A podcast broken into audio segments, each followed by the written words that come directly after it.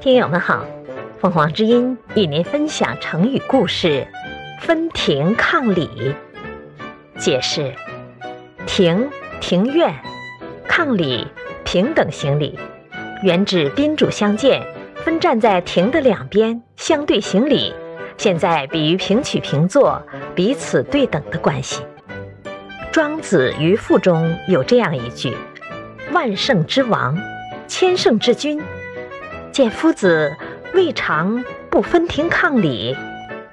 有一天，孔子领着学生在河边游玩，碰见一位见解很深刻的渔翁，于是孔子虔诚地向他求教。孔子说：“我从读书起至今已经六十九岁了，还没有听到高深的教诲。今天碰到您这样的圣人，怎敢不虚心求教呢？”渔翁被孔子的诚心所感动，就讲了一大套有关政治、哲学及人生修养等方面的道理。孔子深感佩服，要求渔翁收自己为徒。渔翁拒绝了孔子的请求。他走后，几个学生请孔子上车。孔子呆呆地望着渐渐远去的船，一动不动。一个学生实在不平。